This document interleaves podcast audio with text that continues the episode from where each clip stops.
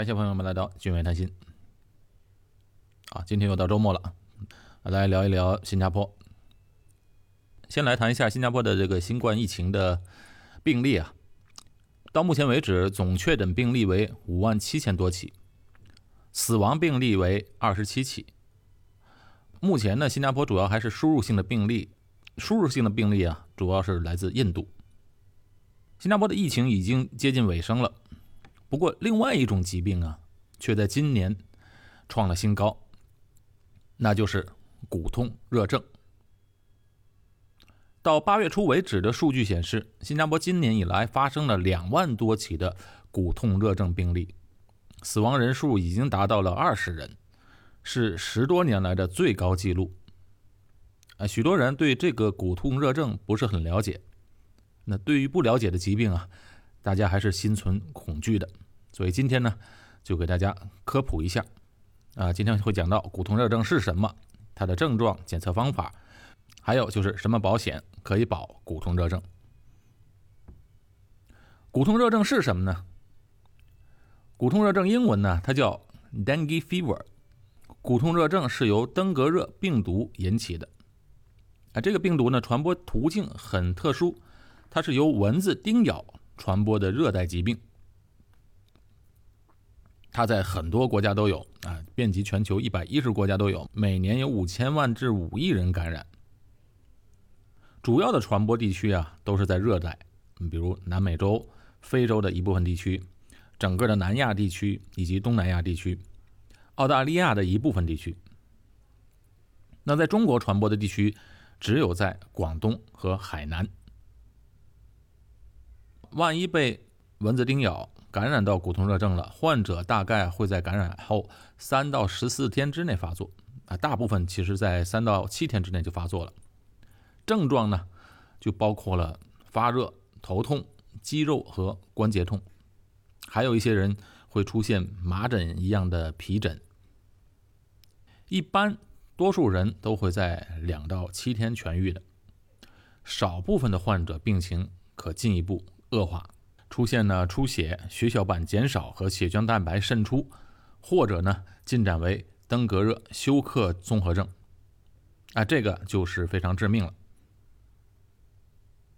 当然，并不是所有的蚊子体内都有登革热病毒，它病毒呢是由一种叫伊蚊的这种蚊子携带病毒传播的。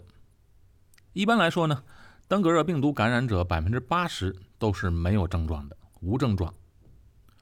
或者呢，只有轻度的症状，比如简单的发烧。只有百分之五的人会出现严重的临床症状，然后在其中的一小部分患者生命会受到威胁。那死亡病例中呢，主要是以老年人和身体较虚弱的人群为主。这种病毒潜伏期通常在四到七天。儿童一般感染后呢，一般会出现普通感冒。或者肠胃炎类似的症状，还有一些呕吐啊、腹泻。因为这个登革热病毒的症状和感冒和肠胃感冒很相似，所以啊，它一开始它并不容易发现。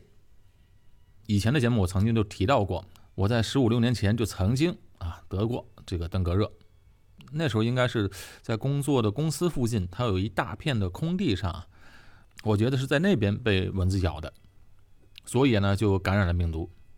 感染病毒之后呢，我就发起烧来，但当时呢也没想到会得这种病。不过连续烧了两天，这一点呢就和我平时不太一样了。平时如果发烧了啊，我什么基本上我什么药都不用吃，睡一觉就能好。严重的话呢，吃一片班纳度也就好了。但是那一次啊，我自己感觉就有点不同。首先呢，他发烧不退，吃了班纳度也不退。还是在持续的低烧，而且之前从来没有感觉感冒这么严重过，浑身非常不舒服。之前呢，从来没感觉到身体这么不舒服过。不过这骨痛热症呢，大多数人都会有骨关节疼痛的症状，我倒没有那个症状，没有感觉到骨头痛，就感觉到头疼。所以这症状呢，也是因人而异的。那到了第二天的晚上。我就觉得不对了，于是呢，我就赶紧去了医院的急诊。那时候呢，也在新加坡没去过医院，对于这里的医疗系统完全不了解，就是看哪近就去哪儿。结果我去的那家医院呢，那个事情过后，许多新加坡本地的同事就就笑我，哎，怎么跑那家医院去了呢？我说那家医院怎么了？原来啊，那家医院的实习的医生特别多，很多刚毕业的都去那里，所以呢，一般本地人都知道不去那儿，但我呢不知道就去了。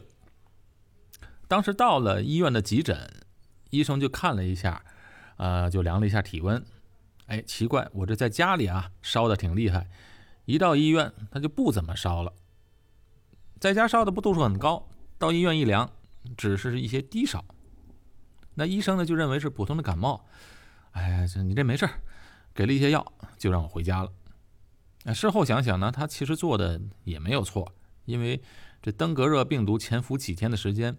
才发烧两天呢，就算做检测也不一定能测出来。于是当天晚上就回家了。转天的白天，也就是在第三天的时候，我还是浑身难受，吃了医生给的药也不见效，还是持续发烧。于是呢，白天我又去了同样的这家医院。医院呢这次又给了一些药性比较强的药。那现在我早已经忘记是什么药了。给了之后呢，说这个强的药应该见效了，于是呢，我又回家了。吃了药之后还是难受，到了当天晚上，也就是第三天的晚上，我实在是受不了，就再次去了医院。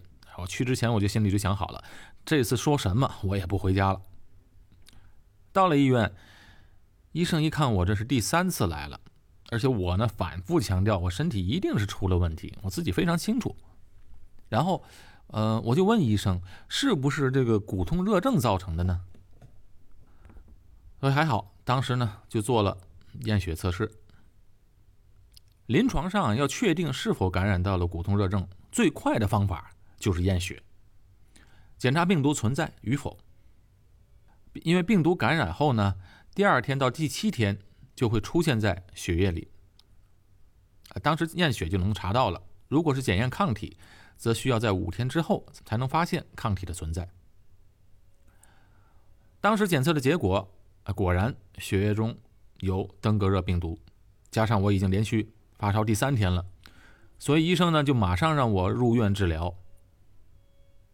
不过说实话，其实住进医院里也没有什么特效药可以治疗。不要说十五六年前，就到目前为止都没有什么特效药可以治疗这个病毒。在医院呢，也只能是观察，观察什么呢？一直保持输液，防止脱水。更重要的是要防止受伤出血。不光是这个出血，不光是防止外出血，也要防止内出血。因为那高烧消退之后呢，它会出现血小板偏低的现象，尤其是这个登革热病毒呢，会造成血小板大幅降低。所以我住在医院住了四天还是五天，忘记了。每天都要做验血，这血小板呢是提心吊胆，看着这指标是一天比一天低。住到第三天的时候，我已经不难受了，就是浑身都已经没有什么症状了。但是检测血小板，在血小板的指标呢就已经接近这危险线了。所以这个登革热的病毒最可怕的就是血小板降低，而且在那个浑身症状见好的情况下，它还会持续降低的。所以就一天一天的检测，到了出院前一天，这血小板啊，终于是开始掉头上升了，这才转天医生让我出院。我的症状还算比较轻的，有些人在患病后啊会一直呕吐、高烧、骨头痛、头痛，还有的人啊皮肤发痒、浑身发痒、起疹子、浑身无力。那感染了登革热，是不是就从此免疫了呢？不是的，登革热病毒啊，它一共有四种，感染了一种类型的病毒，也只是对那一种有了免疫力。如果再次感染了其他三种病毒，也会发作的。而且据目前一些临床经验啊，如果已经感染过一种病毒痊愈之后，再感染另外一种病毒的话，可能这症状。会更加严重。当然，如果都感染两种病毒以上了，呃，再次感染病毒的几率就非常非常的低了。我觉得在新加坡本地啊，其实很多人都曾经感染过，但是百分之八十的人被感染后他是没有症状的，还有一些就是症状比较轻，也就当做感冒就过去了。很多人其实并不知道自己曾经感染过登革热，只有到测试抗体时才能发现。所以，如果发现类似感冒的症状，如果是高烧不退、浑身乏力、身上起红疹、骨头痛，这时候呢，如果看医生就要提醒医生，考虑是不是登革热的症状。啊，这样的医生呢，他也能够重视起来，因为医生每天接触的病人，大量的病人其实都是普通的感冒，如果不特别注意的话，很难分辨出是感冒还是登革热病毒的。好，因为呢，没有特效药。对付登革热病毒，所以在对抗病毒方面，只有防蚊这一个方法。那新加坡处在热带，本来这里就适合蚊子生存。不过呢，这里的环境卫生工作做得特别好，蚊子并不是很多。你看家家户户呢也没有安装纱窗，平时蚊子是不多的。不过工作做得再好呢，也不可能完全灭绝蚊子。所以在天气炎热的时候，家里面还是能够发现蚊子的。造成蚊子滋生的原因，其实就是积水。有一个硬币大小的积水啊，蚊子就可以在那里繁殖。所以平时大家要特别小心，尽量在家里不能有暴露在外边存水的地方。如果看到有积水的地方啊，不管在家里还是户外，都要采取行动。今年在新加坡骨痛热症爆发的原因啊。其实也和新冠疫情有直接的关系，因为新加坡的科工宿舍病毒爆发，所以许许多多的客工都隔离起来了一段时间。